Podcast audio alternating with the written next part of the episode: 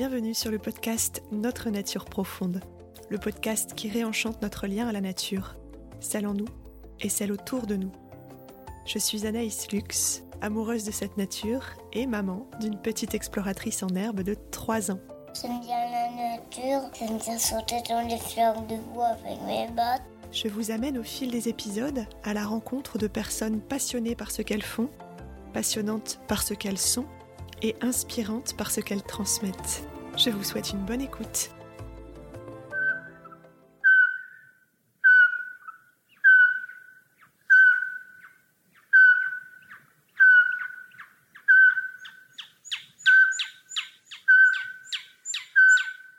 Bonjour Rémi Messeglia.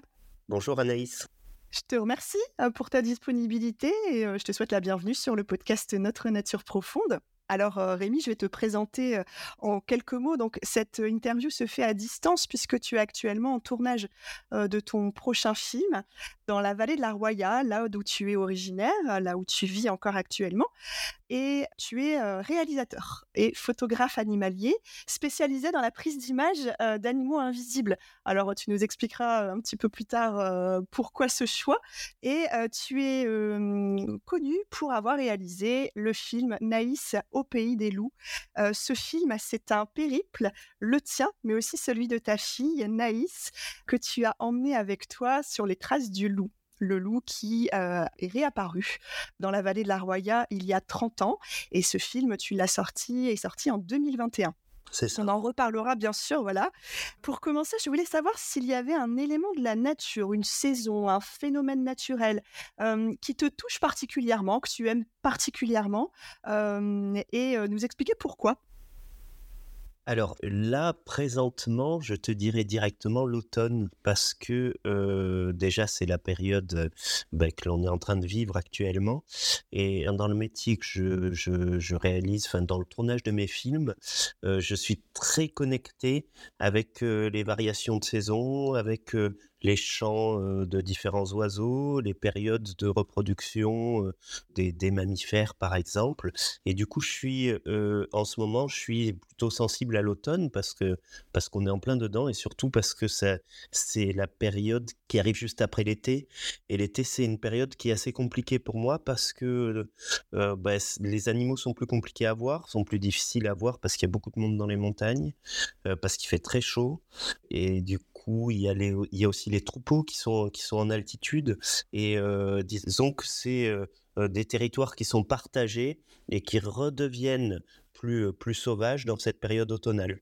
Mais si on était au printemps, je te dirais le printemps parce que un, petit peu presque pour les mêmes raisons parce que c'est c'est le printemps et l'automne, c'est vraiment des, des moments qui sont importants pour moi déjà d'un point de vue esthétique hein, ben, dans, dans, mon métier de réalisateur, de, de capteur d'images, et puis d'un point de vue de la vie, parce que ben, parce que c'est des, des, saisons qui sont qui sont pleines de vie, où ça grouille dans tous les sens. Et quand on vient de, de passer un hiver, bah, des fois, dernièrement, il y a, les hivers ont, assez peu de neige, donc des hivers mmh. où il y a où il y a peu de neige et où il fait assez froid, ou des étés très très chauds euh, comme ceux qu'on vient de vivre là, ben, disons que c'est un peu, c'est, ça, fait toujours du bien de revoir un peu toutes ces bêtes reprendre, reprendre vie dans les, dans les forêts, dans les montagnes. Et voilà, c'est ces deux moments-là que j'aurai en tête. D'accord, ok.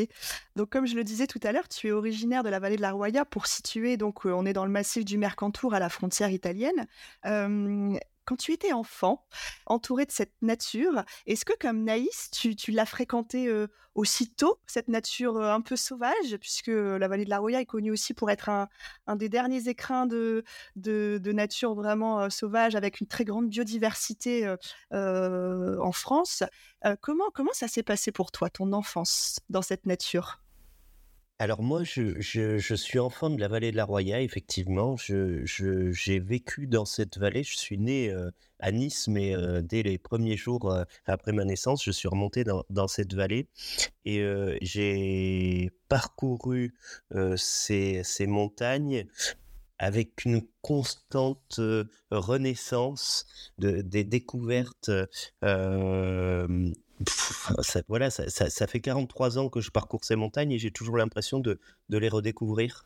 C'est assez, assez surprenant, c'est tellement dense, tellement raide, ça évolue tellement vite et quelquefois dans le, dans le bon sens, hein, malgré ce qu'on a l'habitude d'entendre quand on parle de montagne et quand on parle d'écologie, mais il y a certains endroits qui restent sauvages et qui, où, le, le, monde sauvage réintègre des, des, des, endroits, des forêts, des sommets. C'est un, peu, un petit peu à l'image du loup qui, qui est revenu naturellement au début des années 90 dans, dans ces montagnes-là. C'est très encourageant, mais c'est une des bonnes nouvelles. Voilà, donc moi, j'ai, je, je viens d'une famille paysanne. Mes, mes grands-parents maternels et paternels étaient, étaient paysans ici, cultivaient les, les oliviers, avaient des petits troupeaux, des, des, des, poules, et puis c'était l'agriculture paysanne dans le sens noble du terme, où en fait on était, l'objectif c'était d'être quasiment, de pouvoir vivre en autarcie. Et puis mes parents, eux, ont, eu des professions plus, plus conventionnelles. Ils étaient tous les deux fonctionnaires et ils avaient certainement pour objectif pour leurs enfants que l'on devienne aussi très, très carré et, et, avoir des professions très carrées. Finalement, ma sœur est clown, ma grande sœur est clown, ma petite sœur est illustratrice naturaliste et moi, je, suis réalisateur, donc on s'est tous les trois écartés de, ce milieu-là, mais aussi grâce à leur éducation, parce que, mmh, parce que sans le savoir, ils nous ont ouvert la porte de ce que l'on appelle l'aventure. D'accord. Oui, vous avez choisi plutôt tous les trois une voie artistique, euh, chacun à votre manière finalement. On a, tous les trois choisi une voie artistique et chaque. Euh, c'est Nathalie euh, qui est ma grande sœur et qui est, hum, qui est comédienne, qui a un peu ouvert la porte du champ des possibles en disant Bon, bah tiens, c'est possible. Voilà, moi, elle a décidé d'être clown en théâtre de rue. Et à partir de ce moment-là, vu qu'elle a réussi, on s'est dit et Marjorie, ma petite sœur, et moi, on s'est dit, bah tiens, nous aussi, pourquoi pas, quoi. Et puis maintenant, moi, je souhaite à Anaïs qu'elle qu'elle se lance dans des grandes aventures et peut-être qu'elle choisira un métier très, très normal. et, puis, et puis, ce sera tant mieux pour elle parce que ce sera son choix. Mmh. et toi, quand tu étais enfant, alors, est-ce que tu, tu avais déjà cette curiosité naturaliste? Comment elle s'est comment elle s'est développée Est-ce que tu l'as tout de suite eue? Est-ce qu'elle s'est, elle s'est agrandie au fur et à mesure de tes explorations? Comment ça s'est passé? Moi, j'ai toujours été passionné de faune sauvage. Moi, ce qui me, ce qui me faisait mettre un pas devant l'autre en montagne, c'était la possibilité de d'apercevoir un animal. J'étais, j'ai toujours été passionné d'images aussi et j'avais cette envie folle de figer l'image d'un animal sauvage. Ça a toujours été quelque chose qui m'a qui m'a fait avancer, qui m'a fait vibrer et, j'en ai fait mon métier. Et je me suis toujours intéressé à ces animaux un petit peu compliqués à voir, ceux qui dont on entend parler un peu comme des légendes, mais que l'on ne voit jamais. Et ça, ça m'a toujours fait vibrer un petit peu comme une chasse au trésor permanente. C'est ça le, le, l'essence même de mon travail, c'est que j'ai l'impression d'être dans un jeu de piste, une chasse au trésor tous les jours. Et, avec des fois plus de, complexité selon les espèces, mais, toujours autant de joie et de poésie dans tout ça. Donc finalement, ton parcours, ta voix était déjà, entre guillemets, toute tracée. Tu savais déjà, dès l'enfance, que tu allais vouloir en faire ton métier? Moi, enfant, mon rêve, c'était de devenir garde moniteur au Parc national du Mercantour. Finalement, ce que je fais maintenant, c'est quasiment pareil, mais c'est mieux. Qu'est-ce qui est mieux alors, tu dirais bah, Disons qu'il n'y a pas l'aspect l'aspect police l'aspect surveillance, l'aspect euh, euh, conflictuel avec les autres êtres humains. Euh, et puis, je m'intéresse à une espèce et le jour où j'ai plus envie de m'intéresser à cette espèce, où j'ai l'impression d'avoir d'être allé au bout de ce chemin, de ce que je pouvais vivre avec cet animal-là, ben, je m'intéresse à une autre espèce. Et puis des fois, je me lève le matin, j'ai envie de, de, de, partir voir un oiseau, puis finalement, c'est le, chant d'un autre oiseau qui me dirige vers une autre piste, et j'ai pas quelqu'un derrière moi qui me dit non, il faut rester. Voilà, le, le, l'objectif de ton étude, ça doit être cet oiseau-là. Non, moi, j'ai la liberté complète de pouvoir divaguer selon mes envies. Et alors, à la fin, il faut qu'il y ait un film c'est toujours ça qui est un peu le, filtre de, l'émotion ultime, c'est que entre l'animal et moi, il y a une caméra, il y a toutes des contraintes techniques de, netteté, de cadrage, de lumière, qui font que bah, l'observation, elle n'est pas 100% joyeuse. Il y a quand même un peu de stress de pouvoir transformer cette observation en une image. Oui, en fait, tu as choisi quand même un métier très libre et en même temps avec un enjeu, une sorte d'échéance aussi à, tenir parce que derrière, il y a un, projet concret de, de, film ou de, oui, oui, oui. partage. Mmh. C'est, ce qui est ce qui est assez surprenant, c'est que ça peut paraître être très joyeux. Bon, il y a, aussi les contraintes de, de météo, de temps, de froid de chaleur, de patience aussi, parce qu'il y a des jours où, bah, quand ça fait deux heures que tu es là, que tu es camouflé en pleine forêt et qu'il n'y a rien qui est passé devant toi, et je dis deux heures, mais ça peut être quatre ou six, ben, il y a des fois, il faut, faut, faut, avoir une vie intérieure dense pour pouvoir trouver ce qui te fait continuer. Et puis il y a des fois, moi j'ai l'envie souvent, je me pose et je me dis, est-ce que je suis réellement au bon endroit? Et des fois, les scènes se passent dans mon dos et je peux pas me retourner parce que si je me retourne, l'animal va me voir et là, c'est complètement terminé. Donc, j'entends ce qui se passe dans mon dos. Je me dis, ah mince, si je m'étais mis dans l'autre sens, j'aurais certainement des images que je n'aurais peut-être pas aujourd'hui. Et puis, des fois, c'est l'envie de se dire, ben, en se baladant, peut-être que je vais tomber sur une scène qui va être plus belle, plus jolie, une situation. et puis, c'est, il faut tout le temps se battre contre ça faut tout le temps se battre contre ces pensées qui nous invitent à, bouger. Parce que c'est vraiment en restant immobile que qu'on va voir le maximum de choses et que surtout que l'on dérangera le moins. Parce que, parce que l'objectif de mon travail, c'est d'être, d'être le plus invisible possible pour pouvoir reproduire le plus régulièrement possible euh, ces affûts. Si, je, si j'y vais trois fois et que trois fois je me fais capter par un animal qui est très farouche, ben c'est terminé pour moi. J'aurai mmh, jamais les images que je souhaite avoir. En dehors de la déontologie et, et, l'envie et le savoir-vivre qui est nécessaire à, au travail que je fais, c'est aussi une question de rentabilité, même si c'est très compliqué de parler de rentabilité. Mais disons que quand la rentabilité, elle est au service de la, de la tranquillité animale, ben on va dire que, que c'est plutôt bien d'être rentable. Oui. Est-ce que tu pourrais nous, nous décrire, alors je ne sais pas si ça existe, hein, du coup, une journée type dans ton travail, mais à quoi ça ressemble? Quel rythme tu, tu, tu, adoptes? Alors je ne parle pas de Naïs au Pays des Loups pour le coup, mais de là, peut-être en ce moment, ton tournage actuel ou, ta façon de travailler de d'habitude. Comment se rythme tes journées? Alors moi, mes journées, depuis deux ans, j'ai deux types de journées. J'ai les prospections, les prospections, euh, c'est euh, je pars, j'ai toujours mon matériel, on ne sait jamais, hein, avec moi sur le dos.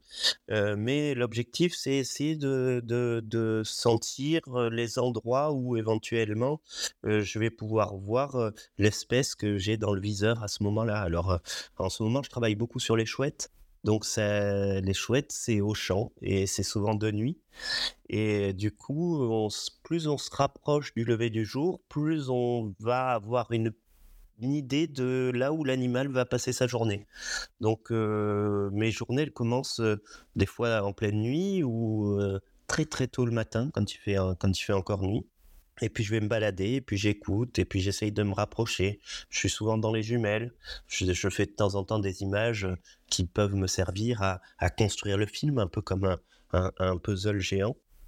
Et puis euh, d'un autre côté, ça c'est le côté prospection, il y a l'affût. Quand j'ai trouvé dans mes prospections un endroit qui me paraît être le bon, bah là, euh, soit j'installe une tente d'affût, je la laisse plusieurs jours sans moi, et je rentre au moment le plus opportun. Hein, par exemple, si c'est pour une espèce nocturne qui va passer sa journée à un endroit, je rentre pendant qu'elle est, est en train de chasser, par exemple, pour les rapaces nocturnes. Donc j'arrive en pleine nuit, je rentre, et j'attends que le jour se lève. Et si je suis au bon endroit, l'animal va venir se poser juste avant que le jour se lève et passer sa journée tranquillement. Et à moi de trouver le meilleur moment pour en sortir. Donc souvent, c'est plusieurs heures. Je commence à vraiment peut-être des fois à faire un peu de bruit dans la tente pour voir comment l'animal réagit. S'il réagit pas, je peux m'extraire de la tente et sortir sur la pointe des pieds pour pas qu'il me capte. Si c'est pour des mammifères, par exemple, là, je sors du brame du cerf, je rentre aux heures chaudes quand les cerfs sont à l'ombre et j'attends que le brame s'installe. Et alors là, c'est plus compliqué pour sortir parce que, parce que le brame, une fois que la nuit tombe, ben, le brame est très intense et du coup, il faut trouver le bon moment quand les cerfs s'éloignent un peu, quand les biches s'éloignent un peu pour pouvoir sortir c'est un moment hors du temps quand je suis camouflé. Ce qui est compliqué, c'est d'accéder à ce, moment-là et de et d'en partir. Mais sinon, c'est à peu près ça. Après, le temps passé, c'est souvent, en fait, j'essaye de concilier ma vie de famille et ma vie professionnelle. Donc, j'essaye de faire des affûts très tôt le matin et mes prospections quand Naïs, quand n'est pas à l'école et mes prospections quand Naïs est à l'école entre 8h30 et 16h30. D'accord. et tu dirais que c'est plus facile, par exemple, de rester sur place, donc de bivouaquer, de passer la nuit, plutôt que de venir, peut-être, un peu avant le lever du jour, partir, à des moments comme ça où tu sais que tu vas pas les déranger? Bah, disons que chaque chaque situation, nécessite la mise en place d'une stratégie. Alors, et, des fois, on, met en place des stratégies qui sont qui sont pas du tout les bonnes, et on s'en rend vite compte. Mais chaque situation, chaque espèce, chaque saison, chaque type de tournage, chaque journée de tournage, elle nécessite avant une réflexion, bah, une documentation sur l'espèce. Vraiment, ça c'est le, le, plus important. C'est de toute façon, quand on s'intéresse à des animaux qui sont compliqués à voir, ils sont assez peu documentés au niveau de la bibliographie naturaliste. Donc, il faut aller chercher vraiment à droite, à gauche, essayer d'avoir des, informations de gens qui connaissent un peu les espèces. moi, je, travaille dans un collectif de, naturalistes où on, aide au développement des, pièges photographiques qu'on voit assez bien dans Naïs au Pays des Loups. C'est des, petites caméras qui se déclenchent au mouvement, de jour comme de nuit. Et c'est des naturalistes qui sont dans toute la France et souvent en échange. quand il y en a un qui s'intéresse à une espèce, il pose des questions, euh, on, se pose des questions entre naturalistes et puis on se donne des conseils. Et puis on se rend compte que bah, des fois d'une région à l'autre, c'est pas du tout pareil. Donc il faut mettre en mmh. place, euh, affiner ses stratégies euh, quotidiennement et, et, pour arriver à être le plus invisible possible parce que l'objectif c'est ça. moi, moi, si j'ai J'y pensais ce matin encore. Hein. Ce matin, je me suis levé à 5 heures du matin. Je suis allé écouter le chant des, petites chouettes au lever du jour pour essayer de délimiter exactement les territoires. Je rêvais à ce moment-là d'être complètement invisible. Euh, vraiment de, de, voir ce qui se passe quand je n'y suis pas. Alors les caméras automatiques, ça, ça, ça permet de voir ça, mais sur un tout petit rayon. Et pour les chouettes, par exemple, qui vont se percher en haut des arbres, c'est quasiment impossible. Donc, euh, il y a les enregistreurs de son. Moi, je laisse tourner des micros des fois pendant 24, 24 ou 30 heures à peu près. Et, je récupère les sons et je sais ce qui s'est passé. Mais si l'animal est venu et resté silencieux, ben, ça me donne aucune information. Voilà. Donc des fois, sans avoir d'informations, il faut imaginer que les choses peuvent se passer quand même. Donc c'est toujours des stratégies et moi je suis toujours dans ma tête en train de me dire bon, le, choix, le choix est très, est très complexe parce que j'ai plein de zones de tournage, j'ai plein d'endroits où je pourrais aller quand je me lève le matin et il faut en choisir un. Voilà. D'accord. Ok. Comment tu gères quand tu pars de longues heures en, observation Comment tu gères le, retour à la vie entre guillemets ordinaire? Est-ce que tu, te sens, est-ce que tu sens que, ça a des bénéfices, des bénéfices sur toi, ou est-ce qu'au contraire c'est un petit peu compliqué de reprendre un tout autre rythme? Comment ça se passe? Bah, moi, j'habite dans la vallée de la Roya, hein, pour situer un peu tout ça. Euh, c'est, des petits villages qui sont euh, dans une euh, vallée très très raide, entourée de montagnes. De chez moi, je suis très très très proche du village, mais j'ai que des montagnes autour de moi. je rejoins les gens que j'aime, le confort aussi, hein, parce que quand on est resté 3-4 heures à avoir froid, c'est toujours bien d'arriver de se prendre une douche et de boire un café. Donc le retour à la civilisation, il n'est pas il n'est pas douloureux. Au contraire, souvent, c'est oh, je, je, respire. Par contre, euh, il faut que je le reproduise le plus régulièrement possible parce que sinon, moi, je peux pas rester enfermé. C'est vraiment autant dans une tente d'affût, je peux rester des heures. Dans, dans une maison, euh, je peux pas rester dix minutes, sauf pour dormir. Mais, euh, mais sinon, ce, qui est, ce qui est assez surprenant, c'est que ce qui est plus dur pour moi, c'est par contre, c'est quand je suis déraciné et que je vais dans un milieu urbain. Voilà. Mais ça, c'est c'est dans mon caractère. C'est pas c'est pas forcément lié à ce travail-là parce que moi, je, je, suis réalisateur spécialisé sur des films animaliers depuis 2018. Avant ça, je faisais de l'image, mais pas forcément de l'animalier. J'ai découvert ça avec Naïs. Et j'ai déjà une, de belles petites angoisses urbaines et une, petite allergie à, au bruit et à l'urbanisation. Donc ça, par contre, c'est plus dur. C'est pour ça qu'on ne voit pas beaucoup sur les festivals. On ne voit pas beaucoup dans, des, dans des rassemblements où, qui nécessitent de, de, traverser des grandes villes ou de passer du temps dans des grandes villes. Parce que, bah parce que moi, je suis pas bien à l'aise avec ça. Et puis, et puis, on a une petite vie tranquille qui ressemble beaucoup à ce que l'on voit dans Naïs au Pays des Loups. Et, euh, et ça, c'est dur de quitter ce, ce cocon. J'imagine.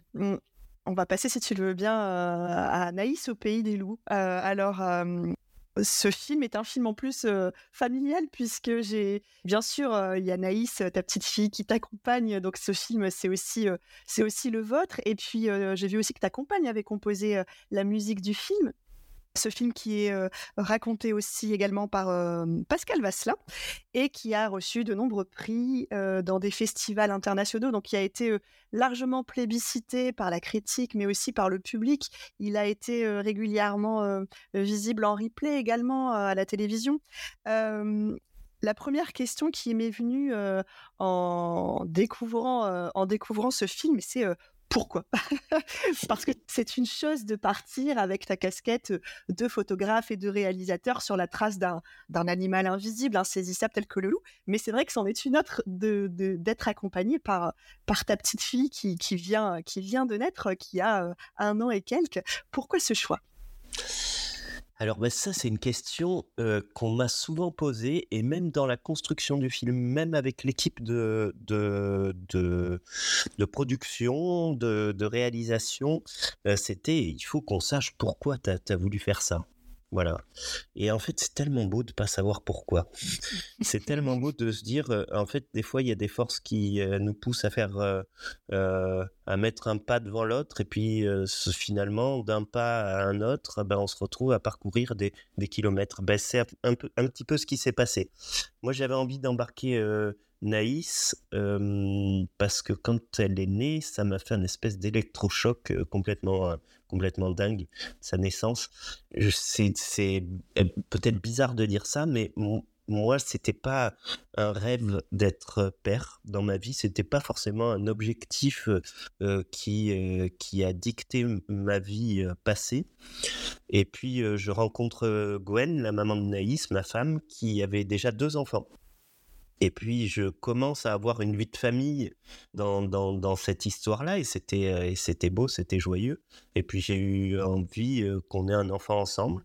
Enfin, on a eu envie d'avoir un, enfant ensemble, et, puis, ben, il y a eu la naissance de Naïs. Mais toute la partie de la grossesse, euh, toute la partie d'avant naissance, moi j'étais un peu déstabilisé parce que je n'étais pas conscient de ce qui allait se produire réellement de ce qui était en train de se préparer. Et du coup, euh, sa naissance, ça a été complètement dingue et euh, ça a été l'amour fou inconditionnel de, à la première microseconde. Et j'ai pas envie, j'ai pas eu envie que ça s'arrête. Donc du coup, j'aurais trouvé tous les euh, euh, tous les prétextes, toutes les idées loufoques pour que on passe le plus de temps ensemble dans sa petite enfance. Moi, j'avais jamais porté un bébé dans mes bras, jamais de ma vie. Et puis finalement, je me suis retrouvé à, avoir envie de, de, parcourir les montagnes avec elle. Euh, cette envie folle de voir des loups, je l'avais déjà.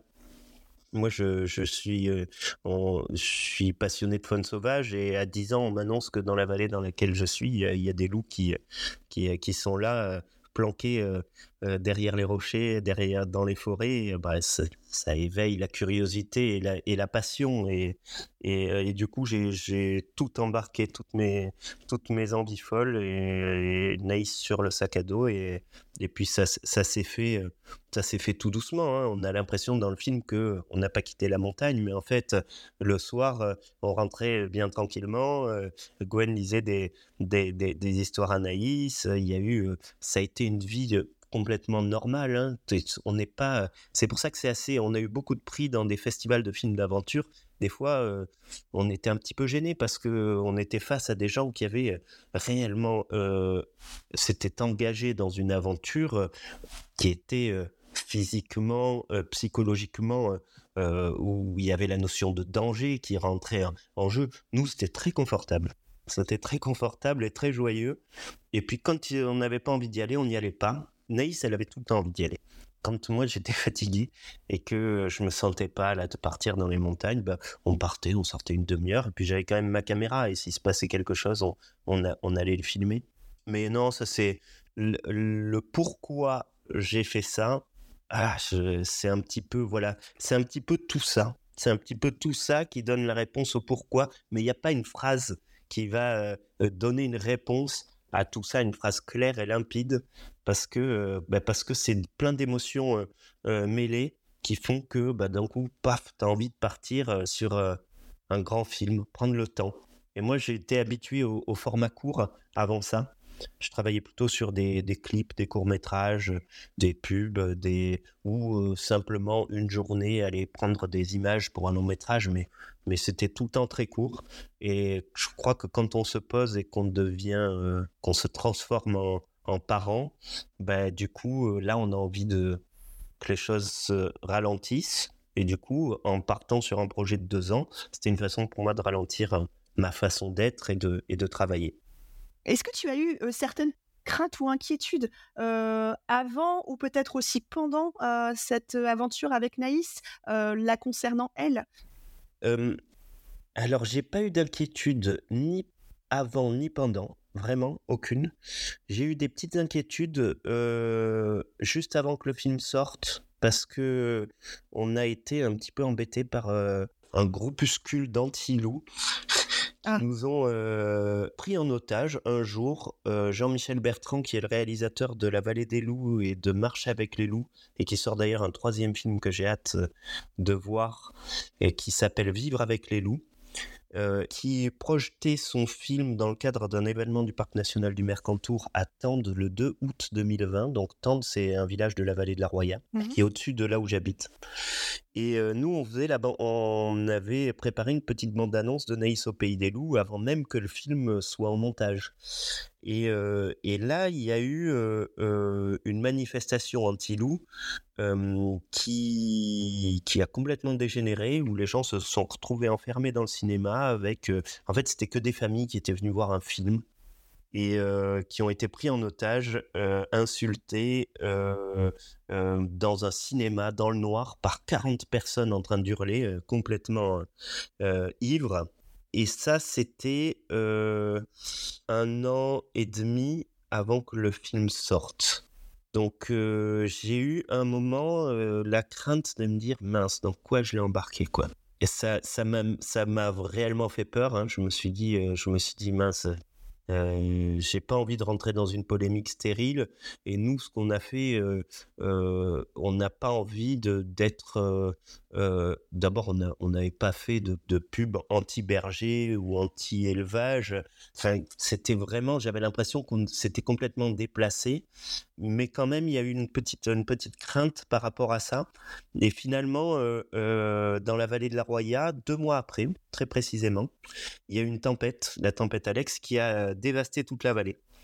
Et c'est comme si ce moment-là, ça avait remis les priorités et la logique des, choses dans un ordre plus normal alors que juste avant, moi j'avais l'impression qu'en fait on nous avait attaqué sur un truc qui me paraissait tellement délirant que je comprenais pas. Et même, je, carrément, il y a plein de gens dans la vallée dans laquelle j'habite qui je disais plus bonjour à la suite de ça. C'était carrément, euh, je voulais plus en entendre parler. Et puis il y a eu la tempête. Et la tempête, d'un coup, on se retrouve tous humains. Bah, vous êtes tous concernés, bien sûr. Voilà, au même niveau. Euh, on se retrouve un petit peu, même quand je dis humain, on se retrouve un petit peu animal face à des, des conditions qui nous sortent d'un contexte traditionnel. Et, et, d'un coup, ça, ça a remis un peu les choses un peu, un peu tout à niveau. Et, puis le film est sorti et finalement, en fait, il y a plein de gens qui étaient là, qui avaient manifesté, qui étaient anti-loup et qui, qui m'ont dit que le film était beau. Et ça, c'était, plutôt, plutôt cool. Et depuis, on n'a plus du tout été embêté. On n'a jamais été embêté.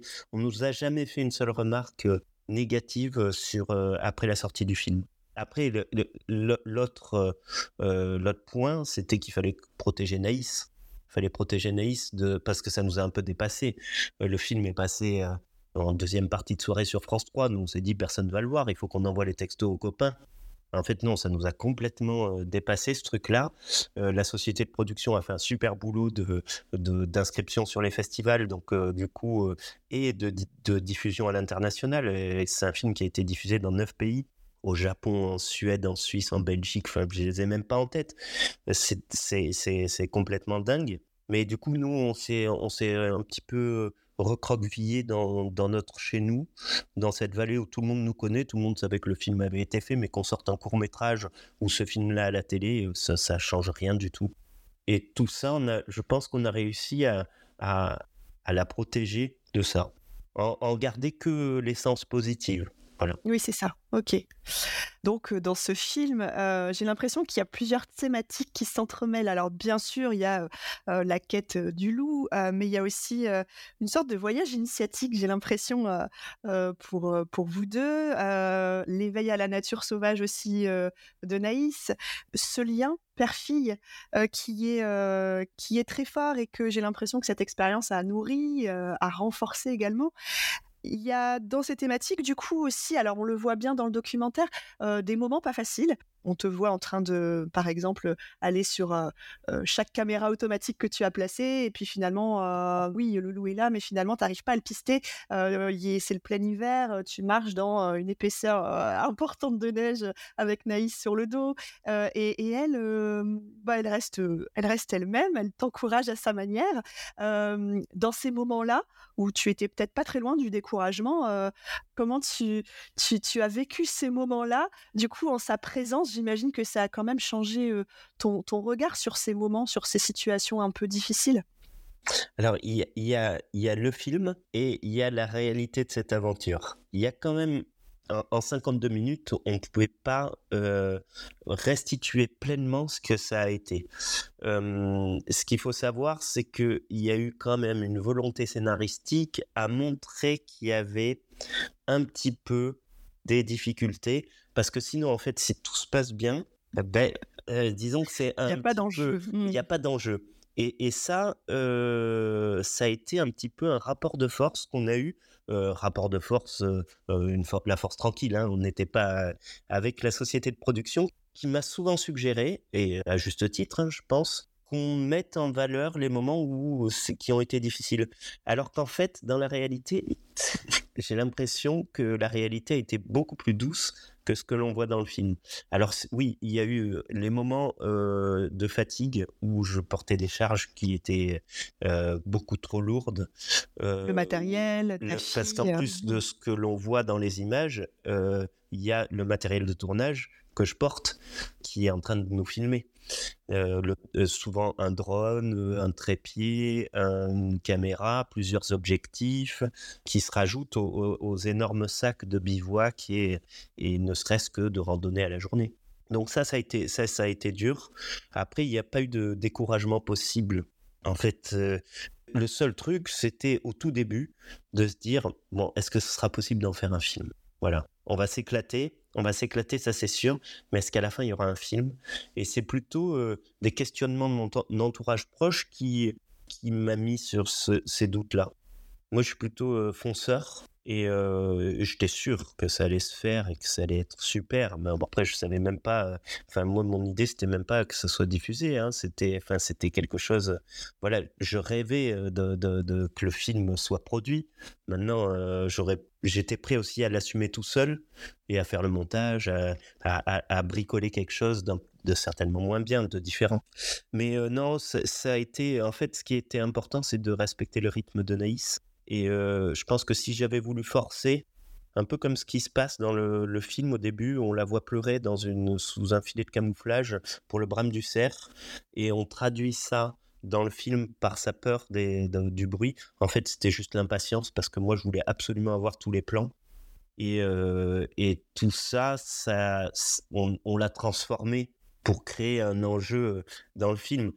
Mais par contre, moi, je, je me suis vraiment vautré sur là j'étais là vraiment à me dire oh là, je suis sorti de la tente d'affût, j'ai vu que Naïs avait pleuré, que moi j'étais concentré sur mon truc et tout. Je me suis dit, comme ça, ça marchera pas. Et en fait, j'ai appris, moi, à me construire avec elle sur, OK, il y a des moments où on va passer des moments géniaux et tant pis, on filmera pas. Il y a des moments où on va devoir filmer et il va falloir que ce soit elle qui soit open à ce que ça se passe. Et puis tout ça, c'est petit à petit, bah, t'apprends. si c'était à refaire maintenant, je pense que je capterais plus l'instantané et je serais moins dans la prévision des choses. On a toujours, en tant qu'adulte, et puis surtout quand on doit rendre un, travail à la fin, tendance à prévoir, ça rassure, alors qu'en fait, un enfant, ça prévoit pas. Je pense que ça vit dans, l'instant présent. Et, et, moi, ça m'a appris à vivre dans l'instant présent. Et peut-être que à la fin du film, je serai prêt à le refaire en le réussissant mieux. Mais en tout cas, euh, voilà. C'est de euh, cette expérience, oui. Exactement. Mais non, ça a été joyeux. Hein. Enfin, franchement, euh, pas de, de découragement. D'accord avec de beaux moments suspendus aussi. je pense. alors, je ne sais pas du coup si ça s'est passé comme ça dans la réalité, mais un moment, tu, décides de, te mettre, te placer un petit peu plus à la hauteur du regard de Naïs pour, pour observer aussi ce qui t'entoure. Et puis, vous tombez sur, sur des espèces que vous n'attendiez pas forcément. Alors, je pense à la salamandre endémique de la région, l'espèce de putois qui n'était pas répertoriée dans le Mercantour, la loutre qu'on pensait, que vous pensiez disparue de votre région. Enfin voilà, il y a eu tout un tas de moments. Et puis, je pense aussi forcément au moment où vous découvrez le loup sur la caméra automatique, en passant en tout cas, qui a reniflé la caméra. Puis, bien sûr, alors là, j'imagine qu'il y a beaucoup de temps qui sépare ces deux moments, mais le moment où, avec Naïs, vous voyez les loups dévaler le versant opposé au vallon où vous trouvez. vous les voyez, ça y est, de, vos propres yeux. Est-ce que tu peux nous, nous, décrire un peu ces moments un peu hors du temps que tu as vécu avec elle? Alors, ce qui est intéressant, c'est que là aussi, dans les 52 minutes de film, il y a une chronologie et tout ça, ça a été chamboulé pour que mmh, l'on arrive à. Il y, a eu un travail scénaristique qui a fait que, par exemple, le loup qui renifle la, caméra au tout début, qui est sur la première caméra, en fait, c'est une autre caméra, mais c'était. En fait, les moments sont tous aussi fous mais on les a racontés un petit peu comme il fallait, enfin comme on a décidé de, le raconter d'un point de vue du film. C'est ce qui fait qu'on n'est pas sur un reportage traditionnel. Et il y a une écriture scénaristique, il y a eu un gros travail qui a été fait avec Mark Wells, qui est un scénariste de cinéma. En fait, ensemble, on a, on a modelé ça un petit peu comme un, voilà, comme une espèce de grand puzzle où on avait plein de pièces. Bon, ok, on va mettre ça là, ça là, ça là. Et, tous ces moments-là, euh, par contre, ils sont tous.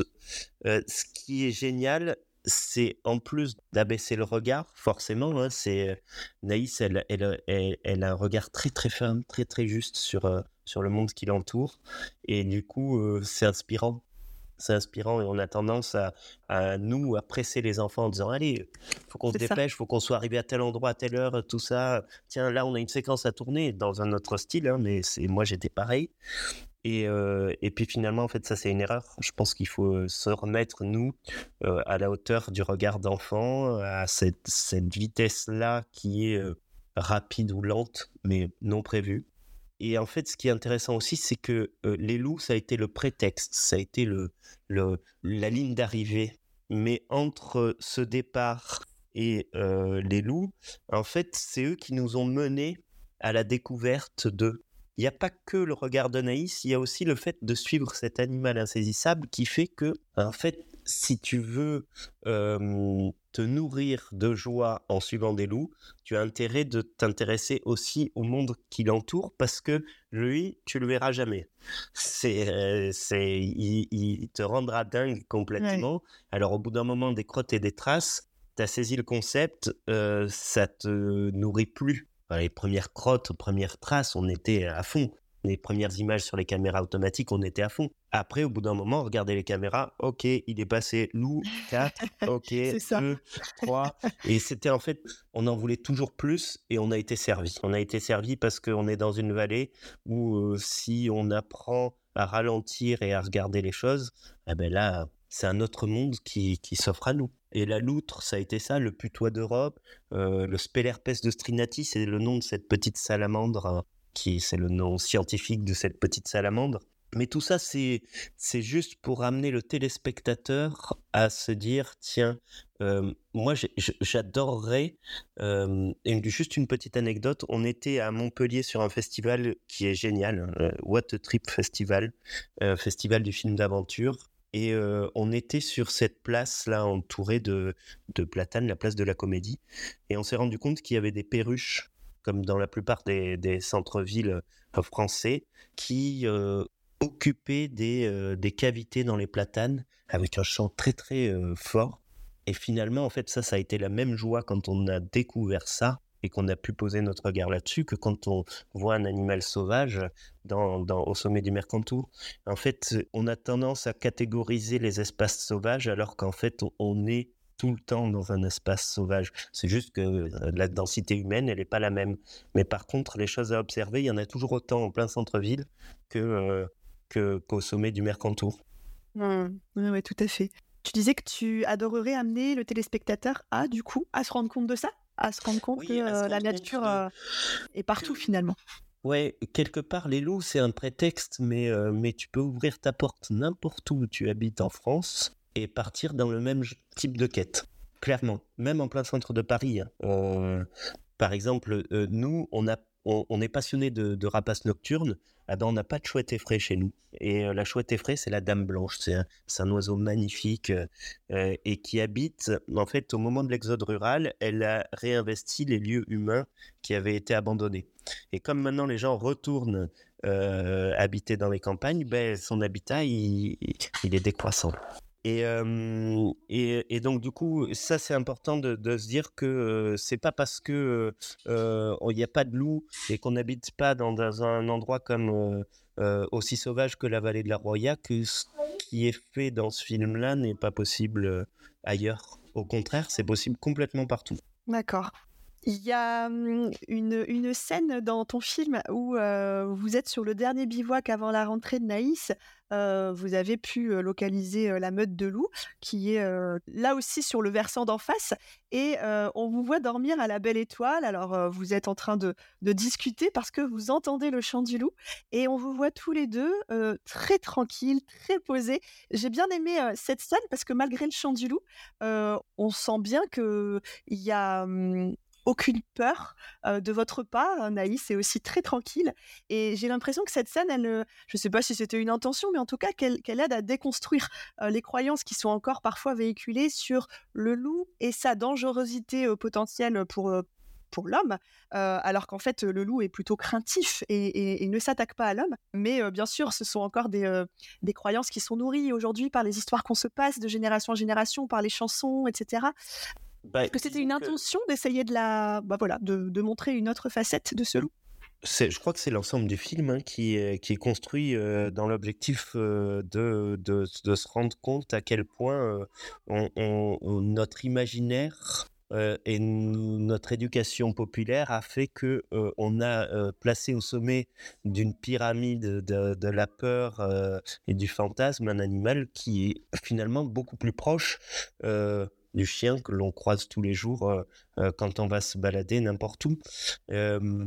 voilà, ce qu'on a voulu, c'est déconstruire cette, cette image de loup parce que la vraie histoire d'Anaïs au Pays des Loups, c'est que moi j'avais décidé de faire un documentaire sur les loups et d'embarquer Naïs avec moi euh, pendant que je faisais ce documentaire. Et j'ai interrogé pendant six mois, j'ai interrogé euh, euh, des éleveurs, des naturalistes, des chasseurs, des gens qui avaient vu des loups comme ça par hasard en pleine montagne, des randonneurs, des passionnés de loups, des gens qui le détestent. Et, et, au fur et à mesure qu'on a entamé ce travail, que j'ai entamé ce travail, je me suis rendu compte à quel point, en fait, le regard qui me paraissait être le plus juste, c'était celui de Naïs, qui avait jamais été formaté sur cet animal. Il n'y avait pas de passion débordante. Elle, elle voyait un loup, euh, elle n'en avait pas peur, mais elle ne le vénérait pas non plus. Et finalement, euh, je crois que c'est une bonne leçon.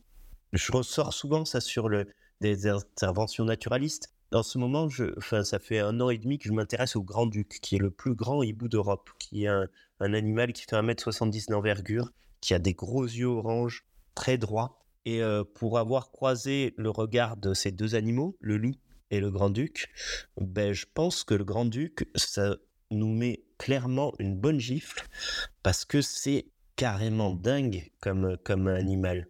C'est impossible de comparer. Si, ça a un peu la tête d'un chat, mais sinon c'est quelque chose qui est incomparable dans, dans le même milieu naturel.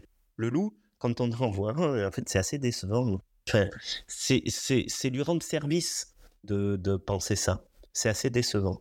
Ouais, c'est finalement c'est tellement proche d'un chien que c'est le côté insaisissable. En fait, tant qu'on l'a pas vu, c'est ça qui, qui nous nourrit. Tandis que tous ces oiseaux là, les, rapaces nocturnes par exemple, je m'y intéresse tellement en ce moment que ça me fascine. Là, on est vraiment sur des, des, univers euh, euh, vraiment dingues. Ce qui rend dingue le loup, c'est ce côté insaisissable. C'est cette intelligence là c'est le, c'est, mais c'est la survie qui l'a poussé à être insaisissable. Voilà, c'est, c'est, c'est un animal qui a été, comme la plupart des animaux sauvages, qui ont été maltraités. Tu dis d'ailleurs qu'il se déplace la nuit euh, parce que, parce que a priori c'est un animal euh, plutôt diurne, mais qui se déplace la nuit euh, de par la présence humaine. Ah oui, oui, oui, si, très clairement. Hein, je pense qu'il y a des animaux qui sont physiologiquement adaptés à la vision nocturne. Lui, c'est pas le cas. Alors forcément, l'évolution fait que l'homme et le loup se côtoient depuis assez longtemps pour que lui puisse évoluer pour mieux se déplacer et chasser la nuit. Mais, mais non, je pense que ce qui est vraiment important, c'est de se dire que le loup, on a construit tout un truc autour de ça euh, faut tout prendre, balancer à la poubelle et vraiment s'intéresser à ce qu'est l'animal réellement. Le problème, c'est que c'est devenu tellement problématique qu'il n'y a plus de budget pour, pour faire des études réelles sur ce qu'est le loup en France. En fait, on a tout basé sur des études dans, le, dans des grands parcs comme Yellowstone ou des théories qui sont, qui sont pas forcément adaptées à l'animal que l'on a dans nos campagnes et qui maintenant est présent dans quasiment toute la France. D'ailleurs, dans un autre reportage sur France 2, c'était 13h15 le samedi, tu, à un moment, tu te retrouves avec un sanglier non loin et tu dis que c'est plus impressionnant encore qu'un loup. Oui, oui, un sanglier qui est là Déjà, ça, ça Naïs l'a assez vite compris. Hein, sur, euh, ne serait-ce que sur les images de caméra automatique, il y a eu toute une période où euh, la peur du cerf, on la voit, on le voit pas trop ça dans le film, mais la peur du cerf était réelle. Parce que euh, sur les caméras, on le voyait arriver et on pouvait le comparer aux autres animaux. C'est, quand même beaucoup plus gros. pendant le brame, ça fait, ça fait du bruit, ça se bagarre. C'est un côté un peu, un peu plus violent que les loups qui passaient devant notre caméra, la queue entre les jambes, apeurés par l'odeur que l'on avait laissée. Donc le loup, tu, au mieux, si tu le vois, il va te regarder pendant quelques secondes avant de faire trois bonds et disparaître. Un sanglier, c'est différent parce que il est habitué à la vision de l'homme et il est conscient de sa force. Donc du coup, il peut y avoir à un moment une dissuasion. Alors, euh, le contact, il est, il est très rare, hein, le contact avec les animaux sauvages. Euh, il y a beaucoup de gens qui me disent oh, Toi, tu as peur de rien pendant le rut du cerf, au milieu des sangliers avec les marcassins. en fait, franchement, les animaux, ce qu'ils veulent, c'est nous fuir. Hein. Très clairement. Hein. Ça, c'est, on en est avec Naïs la preuve vivante. Parce que même camouflé, euh, alors il faut toujours faire attention, mais l'objectif, c'est on a toujours tendance en tant qu'humain à vouloir se rapprocher le plus près possible. Ça, c'est quelque chose de carrément, c'est ancré en nous. On voit un animal, ce que l'on veut, c'est s'approcher. Alors qu'en fait, si vrai. on reste à une distance respectable et que l'on s'équipe de jumelles, par exemple, c'est là qu'on verra les plus belles choses. Parce qu'en se rapprochant, on va créer soit euh, un dérangement, ça c'est sûr, euh, et puis l'animal va fuir. Tandis que si on arrive à même une fois qu'on a capté l'animal, s'éloigner en le gardant dans notre champ de vision pour que lui continue sa vie, c'est là que c'est intéressant. Ça, c'est vraiment de l'observation animale. Justement, ça me fait penser, euh, dans ce même reportage, tu es face, euh, à quelques dizaines de mètres, j'imagine, d'un bouquetin et euh, tu, parles de pacte de sagesse entre vous deux parce que finalement, il t'a vu, il continue d'avancer, puis il se pose et puis quelques secondes plus tard, il s'allonge carrément. Enfin, il t'a complètement intégré dans son champ de vision. c'est ça le pacte de sagesse. Alors, c'est une juste distance d'observation, un, respect pour pas rentrer dans l'environnement trop proximal de l'animal. Du bah coup, ne pas perturber ses habitudes. Le bouquetin, c'est l'exemple qui vient illustrer parfaitement ce que je viens de dire. C'est que lui, il va accepter. Il va accepter jusqu'à ce qu'il fuit.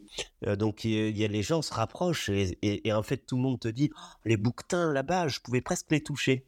Ah oui, mais du coup, si tu voulais presque les toucher, c'est que tu as essayé de te rapprocher un petit peu trop près parce qu'en en fait, le moment où tu te dis je peux presque le toucher, il s'en va. Et du coup, tu déranges. Et ce, qui était intéressant dans ce moment-là, c'est qu'en fait, lui, euh, on s'est tous les deux couchés. Même, il y avait deux caméramans, donc on était tous les trois couchés. Euh, je me suis même relevé au bout d'un moment et on a observé pendant ce, moment-là, ça a bien duré une heure, une, heure et demie, et l'animal s'est endormi devant nous.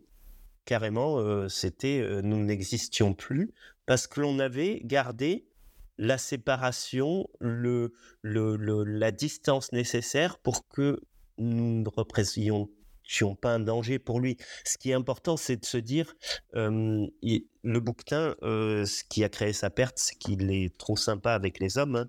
il a disparu, puis il a été réintroduit parce qu'il restait quelques individus reproducteurs dans un parc du Grand Paradis dans le Val d'Aoste dans une réserve d'un roi italien. Et puis, euh, ces quelques reproducteurs font toute la population du bouquetin des Alpes, ce qui fait une population qui est maintenant très fragile d'un point de vue euh, génétique.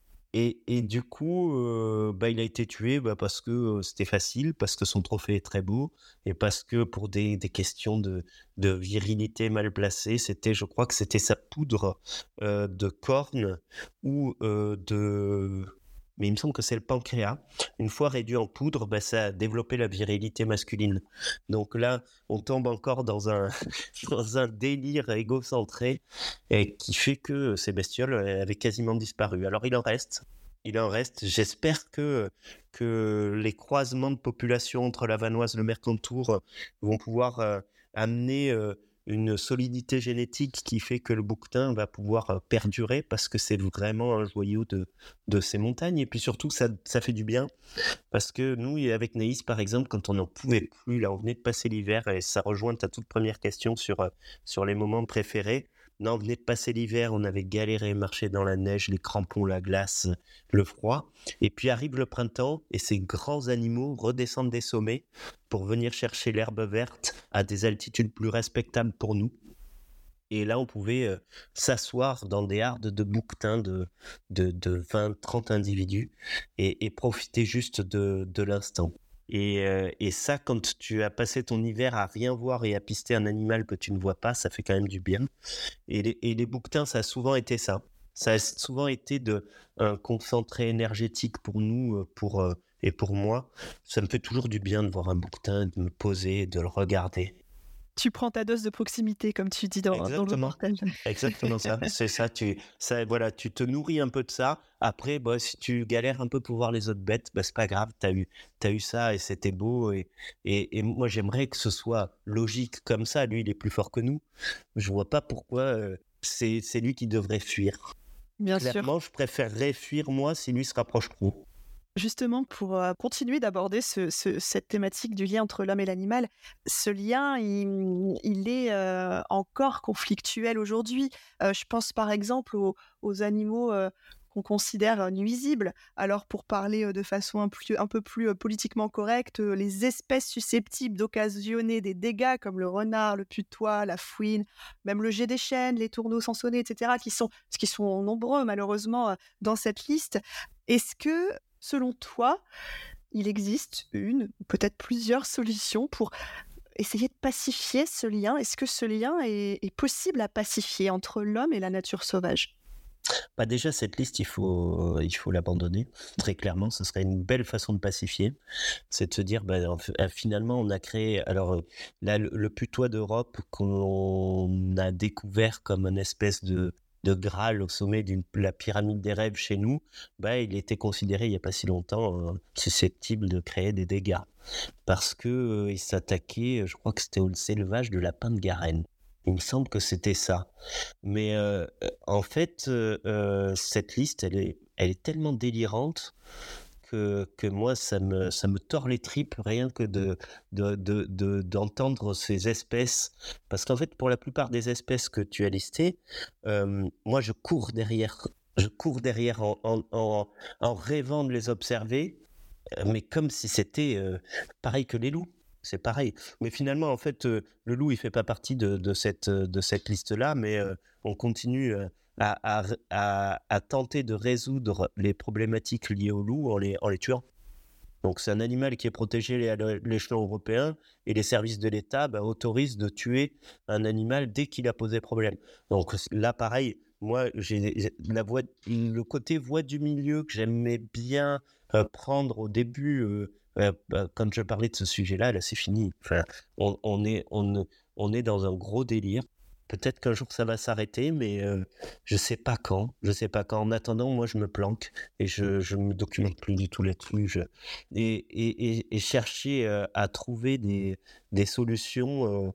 je pense que chacun a, le devoir de trouver des solutions pour que l'on sorte de là. Moi, j'essaye avec mes armes. Hein. Moi, c'est ma caméra et, les images que je fais. J'essaye de communiquer positivement sur ces bêtes qui sont maltraitées euh, d'essayer de répondre favorablement à tous les, euh, tous les gens bah, comme toi hein, qui me contactent dans un objectif de, de bah, d'apaiser ce lien-là parce que c'est parce que c'est, c'est, c'est du délire, c'est du délire. Et plus on va dans le sens de la gestion humaine, euh, régulation, bah, la chasse, nourrir, réintroduction, tout ça, moins je me sens en accord avec tout ça. Alors, moi, je suis pas contre la chasse parce que je mange de la viande. Malheureusement, j'ai pas. On vit dans un endroit où c'est compliqué de, de, se nourrir. C'est l'agriculture de montagne, donc si tu veux vraiment te nourrir de produits de, de qualité, tu manges six mois dans l'année, quoi. Donc, on, mange de la viande. On essaye de manger de la viande de façon raisonnée, raisonnable. donc, je suis pas contre la chasse et si j'avais le courage, ben, j'irais dans un endroit euh, où euh, j'observe des, euh, des biches, des, des cerfs pour, pour prélever ce qu'il faut pour ma famille. Mais par contre, quand les chasseurs se s'auto-nominent premier écologiste de France, là, faut pas pousser. Voilà. Il y a une, il y a une, une petite frontière dans, dans le côté raisonnable de, du, du, discours. Voilà, moi, je suis pas contre la chasse. Par contre, clairement, il y a des gens qui arrivent à avoir un, un, un raisonnement moins impactant. Après, moi, ça m'est arrivé de croiser des chasseurs qui sont très respectueux et qui me disent, euh, je sors d'un affût et qui me disent, bah finalement on fait le même boulot. Bah non, enfin on a la même passion. On fait pas le même boulot parce que c'est pas de la chasse professionnelle, mais on a la même passion. Euh, bah non, parce que moi un, oiseau que je vois un matin, je peux le refilmer le lendemain matin. C'est la seule différence. Tu, tu, le disais justement, euh, moi je pense que ton travail aussi sert à ça. Alors, euh, Naïs au Pays des Loups, par exemple, tous les enfants qui l'auront vu, je trouve que c'est déjà un super. Euh, c'est très précieux, en fait, de montrer ce genre de support, euh, ce genre de film qui restaure justement ce lien pacifié entre l'homme et l'animal à des enfants. Et pour en avoir quelques-uns autour de moi qui ont vu ton film, effectivement, il y a une pas forcément que autour du loup, mais comme on voit beaucoup d'animaux sauvages dans ton film, oh, une fascination euh, qui est euh, naturelle chez les enfants, mais que le film nourrit. Et je trouve ça chouette pour les générations futures aussi d'avoir accès à, d'aussi belles images. Et, euh, et, pour ça, merci du coup de, de, prendre part à, ça. Est-ce que tu peux nous dire ce qui, justement, peut-être compléter un peu tes, tes, précédentes réponses, ce qui est important pour toi, ce que tu as à cœur de transmettre alors dans un premier temps à Naïs, ta fille, mais peut-être justement plus globalement à tous les autres enfants et à leurs parents euh, moi, je, pour, pour être sincère, euh, j'ai fait ce film de façon très égoïste.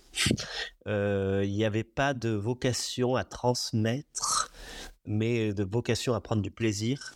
Et ce que je voulais transmettre, c'était un souvenir, un, héritage de souvenirs à ma fille. maintenant, je me suis rendu compte que ça, ça m'a dépassé et que finalement, euh, ce film avait joué un petit rôle, euh, très petit, hein, parce que juste petit aparté qui est en lien avec euh, la question d'avant, c'est que l'année qui a suivi la sortie du film de Naïs au Pays des Loups, qui est sorti le 16 décembre 2021, en 2022, la population de loups dans la vallée de la Roya est estimée environ à 30 loups, et il y en a 13 qui ont été tués en 2022 dans cette vallée par les services de l'État. Donc en fait, quasiment tous les loups qui sont dans le film sont morts maintenant. Ah, Donc, ça, met, ça met de suite euh, le, le, curseur sur. Euh, voilà, ça a servi à, je pense, à faire que les gens qui étaient déjà concernés euh, se rendent compte à quel point c'était important de passer du temps avec leur enfant, mmh, mmh. pour ceux qui l'ont vu. maintenant, si ça peut servir de micro-tremplin et qu'une fois que les enfants ont vu ce film, bah, ils mettent pause et ils demandent à leurs parents d'aller euh, dehors pour, euh, avec une paire de jumelles pour aller voir des oiseaux, bah, là, c'est gagné. Maintenant, c'est c'est toujours c'est toujours pareil. Je je je sais pas si le côté doux et poétique suffit ou est-ce que des fois il faut. Mais ça, moi, je sais pas faire. Voilà, il y a des gens qui le font très bien. Hein. C'est une autre entrée aussi, euh, l'entrée douce, poétique, qui, crée des émotions aussi positives. Je pense que c'est aussi, aussi important et potentiellement aussi impactant que, que d'y aller un peu plus de front en montrant un constat. pour des gens concernés, pour des gens concernés, qui sont déjà, qui sont déjà en, en, en voie de euh, qui sont déjà dans un cheminement psychologique euh, qui va leur permettre d'accéder peut-être, en tout cas c'est des, des, des clés, on reçoit des messages, des lettres, des, euh, enfin, on reçoit vraiment beaucoup de, de, témoignages très touchants de gens qui souvent nous disent ça m'a donné envie de partir avec ma fille, avec mon fils, des mamans, des papas qui ont envie de d'ouvrir les portes de chez Ça, c'est, ça, c'est super. Ça, c'est super, mais ça, c'était déjà en eux. Euh, je pense qu'on ne révolutionnera pas euh, la gestion catastrophique euh, ou les liens lamentables que l'on a avec les autres êtres vivants. Ça, c'est. c'est... Mais tu fais ta part aussi, quelque part, par, par tes films et par ton travail. Ouais. Mmh. Pour terminer, on va, on va dire quelques mots de ton nouveau projet. Ouais. Tu es depuis un peu plus d'un an, il me semble, en tournage de ton prochain film euh, qui aura pour personnage principal, mais j'imagine pas que, la chevêchette d'Europe. Est-ce que tu peux nous présenter euh, cet animal, peut-être aussi nous le décrire? Euh, Je ne sais pas si les gens qui nous écoutent le connaissent, mais voilà, pour qu'on ait une petite image en tête. Oui, c'est un animal qui est assez peu connu assez peu connu et, j'aime bien m'intéresser à après le loup, un animal dont tout le monde se fout, clairement. Et, à la limite, les gens vont sourire quand ils vont voir une image ou se dire oh tiens qu'est-ce que c'est mignon. Mais euh, mais à l'inverse du loup, ça, euh, je vais dans un créneau qui est moins moins problématique. Et c'est une petite chouette qui fait 17 cm de haut environ, qui a des yeux jaunes perçants et qui est un peu la terreur des vieilles forêts et qui fait régner la loi dans son environnement. C'est une petite chouette qui est diurne, donc qui vit, elle, dans les bords de nuit, vraiment crépuscule et, l'aube, et qui peut être active aussi des fois en plein milieu de journée, et qui est vraiment un animal très attachant, parce que très expressif, et du coup c'est un animal qui est le souvenir des, de l'époque glaciaire, c'est une relique glaciaire, qui est là en train de survivre à la recherche du froid dans un monde qui se réchauffe, et je pars sur un film qui sera très anthropomorphisé. Je l'annonce directement tout le temps, où je place mes pensées sur ce que la chouette pourrait penser pendant que je l'observe. Et l'homme sera très peu présent. Il y aura peut-être quelques petits passages de naïs, mais ce sera vraiment comme une autre espèce animale considérée comme une autre espèce animale parce que cette chouette-là n'a pas peur de l'homme parce qu'elle la considère comme, un autre espèce, comme une autre espèce animale qui n'a pas franchement d'intérêt pour elle. Et, c'est, je trouve ça plutôt sain comme, euh, comme façon de, de penser et ça nous remet à, notre place. Mais par contre, elle, elle, euh, elle, est confrontée aux mêmes problématiques que nous, et ce sera une fable qui va raconter euh, sa façon de fonctionner face à ces problématiques et la façon de fonctionner de ses voisins face à ces problématiques. Elle passe son temps à observer le monde et du coup, elle va voir ce qui se passe dans sa forêt et elle va nous le décrire. Voilà. Ok. D'accord. Euh, tu dis euh, dans, le reportage de France 2 qu'elle est euh, observable seulement deux fois 15 jours dans l'année. Et pourquoi?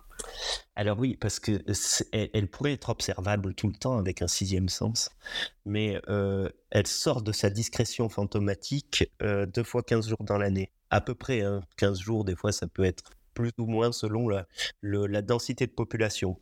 Euh, c'est un couple de chouettes par flanc de montagne, donc c'est pour ça que dans le reportage de France 2, quand euh, je me rends compte le matin de tournage que je trouve sa loge, donc qui est son nid, euh, c'était c'était très très joyeux parce que ça faisait deux ans que je courais derrière. Ça fait deux ans que j'ai commencé ce film. Ah oui, d'accord. Ouais. Alors c'est un, animal qui sort de sa discrétion fantomatique parce qu'elle se met à chanter en automne pour définir son territoire, indiquer aux autres chouettes que ici c'est chez elle. Et puis euh, l'hiver, elle redevient silencieuse et mystérieuse. Alors c'est une chouette qui est grosse comme une pomme de pin. Donc euh, sur un arbre de, de, 15 mètres, une fois qu'elle est placée contre une branche, euh, elle est inobservable. Et puis au mois de mars, elle se remet à chanter pour, euh, trouver euh, euh, un amoureux ou une amoureuse. Et puis après, bah, il y a la ponte, la naissance des petits. Les petits, on peut vaguement entendre les petits, mais il faut vraiment être au bon endroit au mois de juin. Et puis après, jusqu'à jusqu'à l'automne, là, là, on est en pleine période de chants, de chants territoriaux, donc les chants d'automne de cette chouette-là. Et donc, du coup, moi, ce matin, je suis allé écouter euh, je me balade dans la forêt j'écoute où est-ce qu'elle chante et elle m'indique où est-ce qu'est le cœur de son territoire. Parce que c'est des flancs de montagne entiers et puis des fois il y en a, des fois il y en a pas. C'est euh, une chouette qui est euh, qui est présente quand tout se passe bien, quand il y a une grande diversité d'arbres, quand il y a assez de nourriture, quand elle est capable de ne pas se reproduire s'il n'y a pas assez de nourriture. Voilà, c'est. De toute façon, euh, quand on côtoie ces, ces animaux-là, c'est une leçon de vie admirable pour l'humanité, et c'est comme ça que j'aimerais transformer ce, ce, cette fable. Voilà, cette fable animalière qui sortira.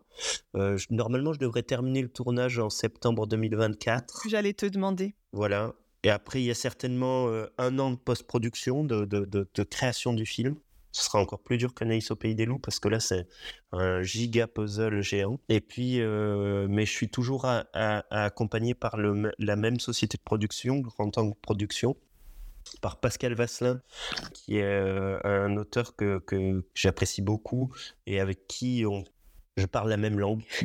Euh, on, dès, dès qu'on se retrouve à discuter ensemble, je sens qu'il y a, il y a quelque chose de, qui se met en marche. Quoi. Voilà. D'accord. Très bien. Et, puis voilà, ça va, ça va, ça va bien se passer, ça va être sympa. bah super, on a hâte en tout cas. Dernière petite question, comment va Naïs? Alors moi j'ai eu beaucoup de questions des enfants autour de moi qui se demandaient comment s'était passé son entrée à l'école suite, euh, suite au tournage, euh, suite à tous ces moments d'exploration à ciel ouvert. Comment ça se passe là maintenant? Et puis du haut de, de ses six ans, je crois, elle a bien grandi, j'imagine? Ouais, elle a 6 ans, elle est en CP et tout se passe parfaitement bien. Vraiment, enfin, Naïs, elle est assez surprenante, c'est que chaque changement dans sa vie est une aventure qu'elle qu'elle assume de façon sérieuse et appliquée. L'entrée à l'école, ça s'est fait très carré, avec euh, la complexité d'une entrée en pleine période de Covid avec des euh, maîtres et maîtresses masqués, ou euh, un, mois après la rentrée des classes, la tempête dévaste tout, changement d'école, changement de maîtresse. ça a été, pendant plusieurs mois, ça a été dur ça a été dur. Et puis finalement, en fait, elle a rebondi un peu. en fait, c'est une autre aventure. Maintenant, je pense qu'elle préfère aller à l'école qu'à la montagne.